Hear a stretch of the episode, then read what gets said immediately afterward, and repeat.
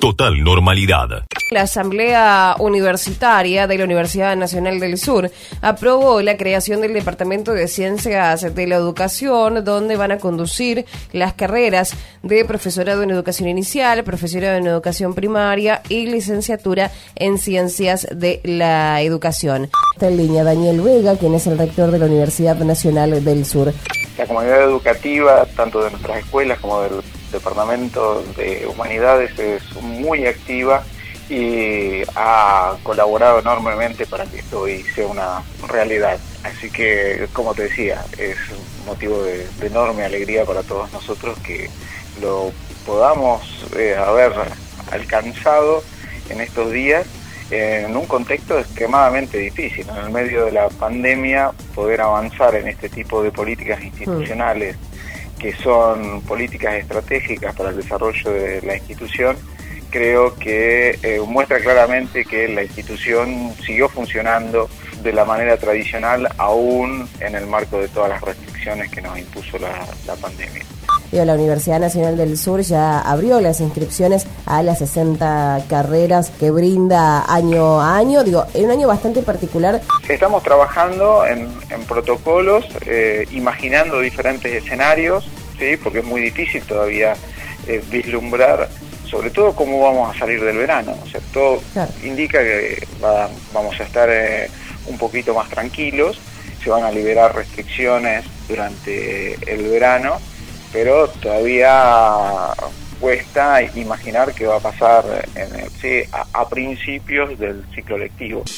Total normalidad frente al Palacio Municipal, en la vereda del Palacio Municipal se están manifestando no solo eh, directivos y docentes de los establecimientos de educación privada, sino también padres, madres y alumnos que han llegado hasta aquí para, para acompañar justamente este pedido de retorno a clases. Telefe Bahía Blanca. Y vamos a hablar con Isabel y con Beatriz, son las directoras del Colegio del Solar y del Vera Peñalosa respectivamente. Bueno, el pedido básicamente es que nos permitan la revinculación con el nivel inicial con todos los jardines de infantes y la modalidad de educación especial. Para la semana próxima se inician actividades de revinculación con el nivel primario y con el nivel secundario, pero al nivel inicial y a la modalidad de educación especial no se los ha incluido en la norma. Entonces el pedido es revincular y poder empezar a visualizar nosotros a las escuelas y poder nosotros educar los protocolos que entendemos que somos los más idóneos para hacerlo. Hoy nuestra función la están cubriendo otras, otras actividades y la función nuestra, que es educar, justamente está totalmente vulnerada. Necesitamos volver a encontrarnos, necesitamos volver a vernos, necesitamos charlar más que aprender ahora en este, en este momento de que estamos del año. Entonces realmente creemos que es un reclamo, que lo necesitamos, que los chicos vuelvan y que las escuelas y los jardines vuelvan a tener vida. Audio Futurock. Bueno, venimos mencionando eh, que el presidente de la Cámara de Diputados, Sergio Massa, iba a recibir y finalmente ayer recibió en dos reuniones distintas a las representantes de la campaña nacional por el aborto legal, seguro y gratuito, por un lado, y a militantes de organizaciones autodenominadas Provida. La cuestión es que en la primera reunión, la que eh, estuvo la campaña nacional por el aborto legal, hubo también una diputada y una senadora. Estuvo Silvia Los Penato, diputada nacional y secretaria parlamentaria del Interbloque Cambiemos. Yo creo que el aborto está socialmente despenalizado después del 2018, ¿no? Pero nos falta el paso de la ley y ese paso implica decisión política. Me parece que este oficialismo fue una promesa de campaña del presidente, tiene decisión política y cuando el proyecto ingrese no va a tener dificultades para transitar por ambas cámaras. Silvia, ¿te parece que eso faltaba en la gestión anterior?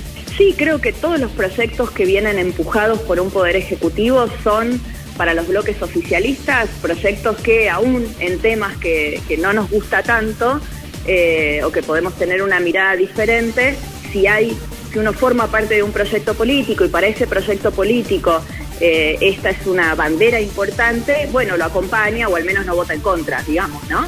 Eh, así que claramente sí hay una diferencia muy grande el, presidente Macri, yo le reivindico que él haya abierto la discusión estando en contra, digamos, ¿no? Pero por supuesto no empujó para que el proyecto saliera, no, no nos ayudó, no colaboró para que el proyecto saliera, porque él tenía una posición diferente. Él dejó y cada uno votó lo que quiso.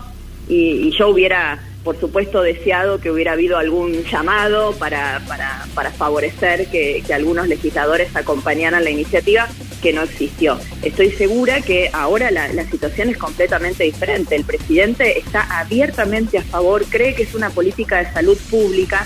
El oficialismo en general, digamos, los ministros, el ministro de Salud, la secretaria de Salud se han manifestado muy fuertemente a favor de esta política de salud pública, así que creo que el proyecto debería transitar sin problema por ambas cámaras. Sumado a una vicepresidenta que también es importante, porque nosotros teníamos una vicepresidenta absolutamente contraria al proyecto y ahora hay una vicepresidenta que después de muchos años cambió su posición, hoy está firmemente a favor de la legalización, votó a favor y creo que va a facilitar un tratamiento que a nosotros en el Senado nos fue muy difícil. Total normalidad. Audio Canal 7 Bahía. 203 son los fallecidos. Y aquí una aclaración. Claro. Porque eh, se conoció en las últimas horas la información de 10 decesos. Bueno, 8 casos se produjeron entre el 6 y el 26 de octubre. Uno fue del 4 de noviembre y otro del 5 de noviembre. Por eso esta cifra... De 10 fallecidos. De 10 fallecidos. En realidad se actualiza información que venía demorada. Exactamente. Y por eso tenemos en total 203 fallecidos por coronavirus en Bahía Blanca. Eh, los recuperados se sumaron 74 ayer para llegar a 4.750 y el promedio de contagios diarios en la última semana fue de 95 casos por día. Audio LU2. Agradecemos la gentileza de atendernos eh, porque obviamente eh, desde hace tiempo viene con muchísimo trabajo el ministro de Salud de la provincia de Buenos Aires, Daniel Golán.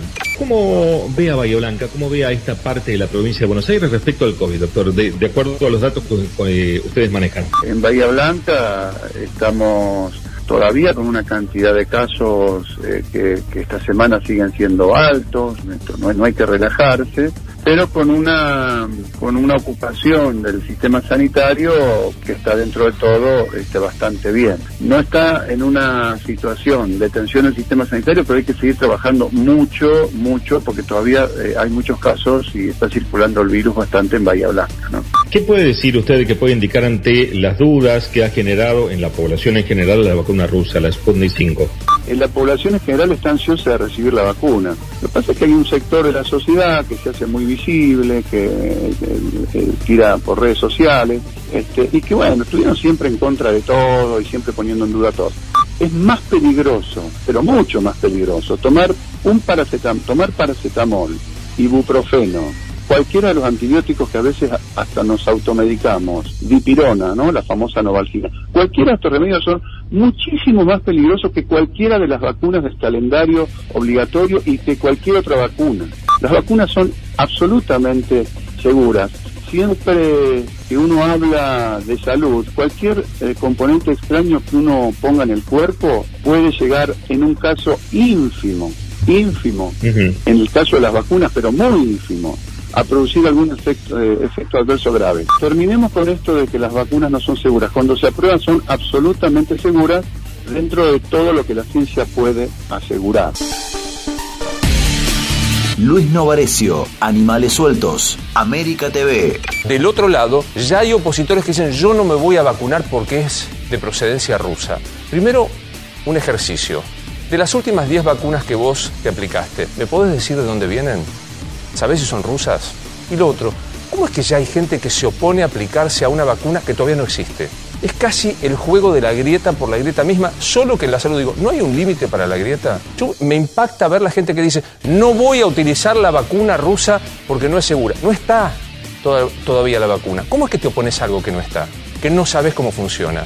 Y lo otro, no es un acto de fe, es un acto científico. La ANMAT, que son técnicos muy reconocidos en el mundo, dirán si se puede aplicar o no. Y una vez que se sepa, en una pandemia no hay dudas cuál es el resultado.